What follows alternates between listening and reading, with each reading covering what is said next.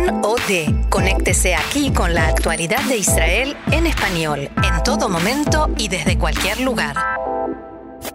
Hola, les saluda Maya Siminovich aquí en Can Reca, la Radio Nacional de Israel en español.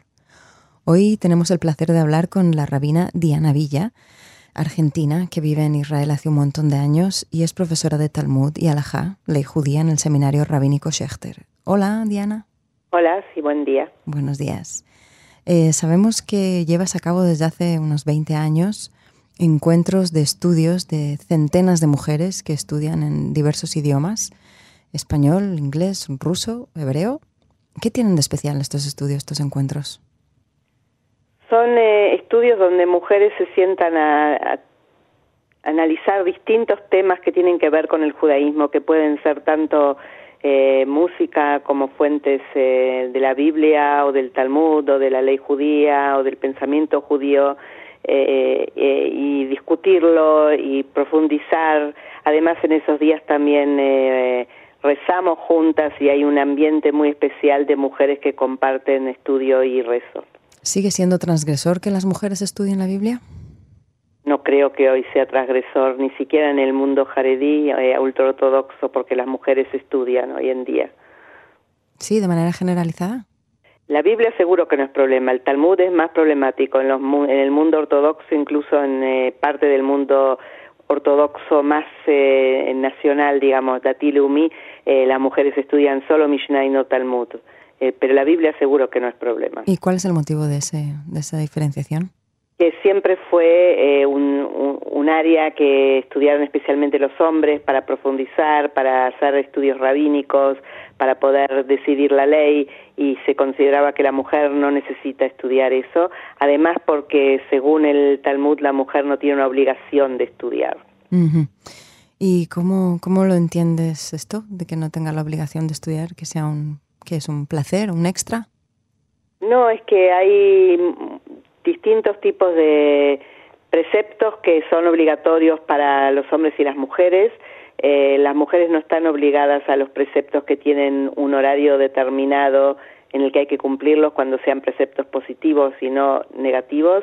Y además eh, se aprende del análisis de distintos versículos en la Biblia eh, cuáles son los preceptos que las mujeres tienen que cumplir o no tienen que cumplir. Y el análisis es que las mujeres no tienen la obligación de estudiar la Biblia y sin embargo eh, la mayoría de las eh, autoridades no van a decir que lo tienen prohibido, pero no es un tema que piensan que es prioritario para la mujer. La mujer tradicionalmente tenía que ocuparse de la casa y de criar a los hijos y no de estudiar eh, Talmud. Sí, sí, hay diferentes también aproximaciones, ¿no? Algunos lo entienden como un privilegio porque las mujeres parece que no lo necesitan porque están en otro lugar.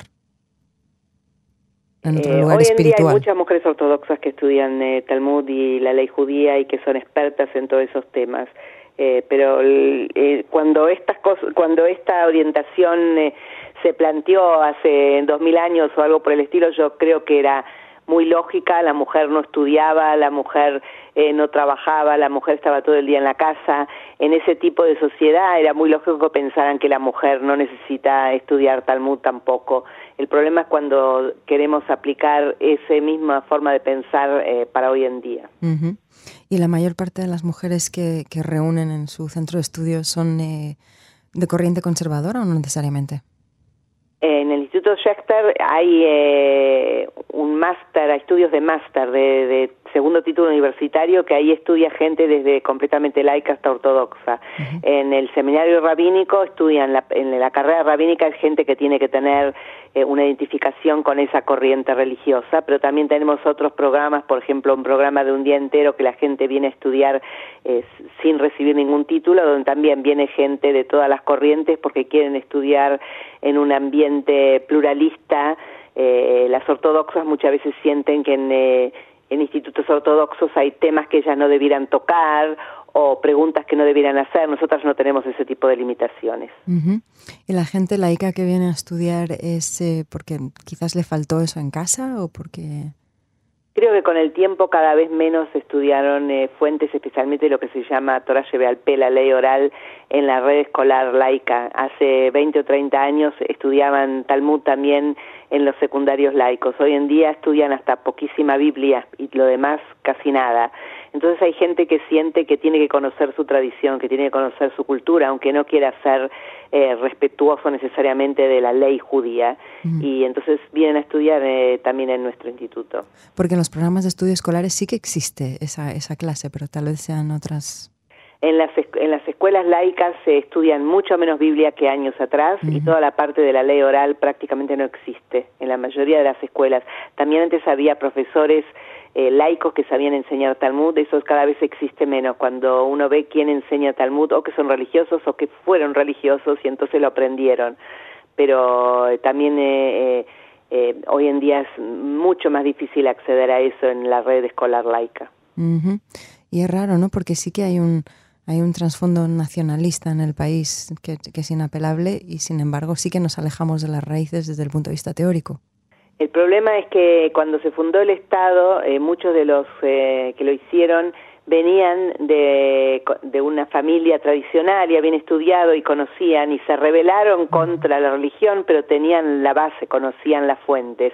Y con el correr del tiempo cada vez la, la gente conocía menos sus propias fuentes eh, durante muchos años era un gran orgullo estudiar Tanaj, estudiar la Biblia. Hoy en día los eh, chicos que van a escuelas laicas ni siquiera saben bien la Biblia. Y el concurso de Tanaj también era algo que, era como Eurovisión, ¿no? Todo el mundo se quedaba ahí escuchando. Eh, si hoy prestas atención, casi todos los que participan son de escuelas religiosas. ¿Verdad? Y antes no era así. No. Mm. ¿Su familia también está inmersa en este, en este ámbito de estudio? Yo me crié en una familia ortodoxa moderna. Mi abuelo materno era un rabino muy conocido en, Nueva York, de los eh, más eh, importantes del judaísmo ortodoxo moderno norteamericano, eh, pero mucho más abierto de lo que son hoy en día. Ya falleció hace casi 32 años. una persona que trataba con gente de todas las religiones y de todas las corrientes y siempre buscaba cómo dentro del marco de la ley alivianar las cosas. Hoy en día la tendencia es cada vez hacer las cosas más estrictas y más complicadas y si bien hay un, eh, una ortodoxia liberal, está en los márgenes de la ortodoxia. Y el Instituto Schechter intenta hacer precisamente lo contrario, ¿no? El Instituto Schechter, eh, la parte académica no se identifica ideológicamente con el movimiento conservador, mm. la parte que tiene que ver con el seminario rabínico está abiertamente identificada con el movimiento conservador. ¿Y también por ahí eh, el que las clases sean en tantos idiomas? Eso lo hacemos en los días de estudio de mujeres, no se da en forma cotidiana. Mm. Eso porque tenemos mujeres inmigrantes de distintos lugares. Eh, hay un grupo grande de rusos, español hay menos que lo que había antes, eh, pero los grupos más grandes son hebreo y en inglés. Y así damos la oportunidad también a mujeres que no saben bien el idioma hebreo eh, de poder estudiar las fuentes. Sí, porque es muy frustrante de verdad no ser olejadash y además no entender el, lo que uno más quiere entender. ¿Y cómo se, cómo se ven estos días en los que van a comenzar, va a comenzar el, el estudio?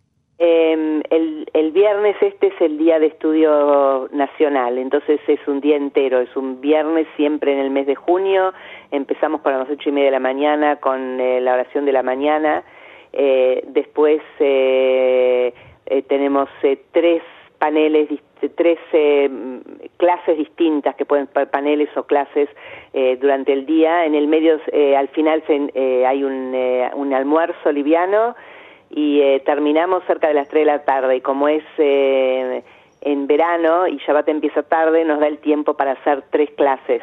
mientras que en el mes de febrero, que se llevan a cabo los días de estudio regionales, uno en el norte, uno en el centro, en el sur, empezamos como a las 4 de la tarde y tenemos solamente dos clases eh, y terminamos como a las nueve de la noche y ahí es eh, gente de la zona que viene, que es, menos gente que los que vienen en junio.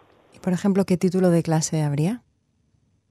Eh, hay clases que tienen que ver con, con música o con cocina judía y hay clases que tienen que ver con la ley judía o con textos bíblicos o con textos de pensamiento judío. Depende, todos los años cambia, todos los años se busca un un tema y se trata mm. de la mayoría de los profesores son mujeres hay eh, eh, de vez en cuando hay algún hombre pero los alumnos que vienen, los que participan son todas mujeres, porque a las mujeres les importa mucho eh, rezar y estudiar en un marco eh, con mujeres exclusivamente. Hmm.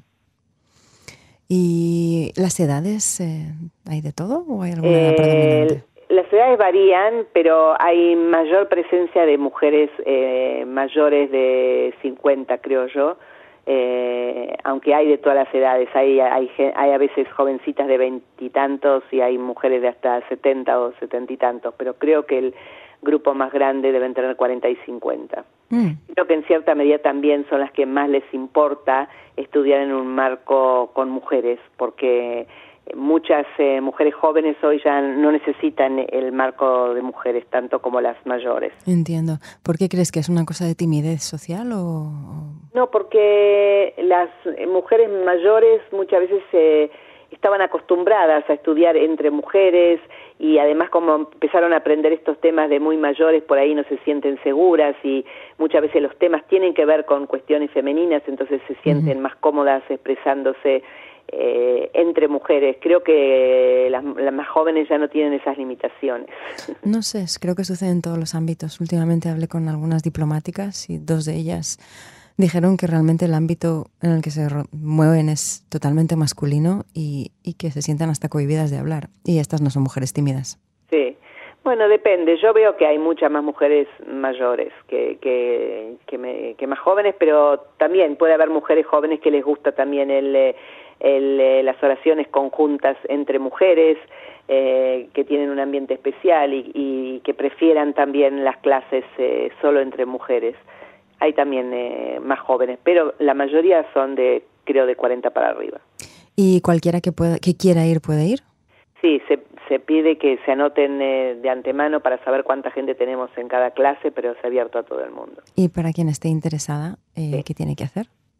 Eh, aparece el programa completo en, eh, en el eh, sitio del Movimiento Conservador Mazortí y también en, eh, en el sitio del Instituto Schechter y se llama por teléfono o se puede llamar también por teléfono la coordinadora a, la señora Diane Friedgut y pedirle que ella les mande el programa o les explique las cosas por teléfono si, si tienen interés. Y esto sucede el próximo viernes. Este, este año sí sale este viernes, en el Instituto Shachter en Abraham Granot 4 en Jerusalén, que es cerca del museo. Fantástico, pues muchísimas gracias, Rabina Diana Villa. Muchas gracias a ustedes. Hasta pronto. Hasta pronto. luego. Y aquí seguimos en Canreca.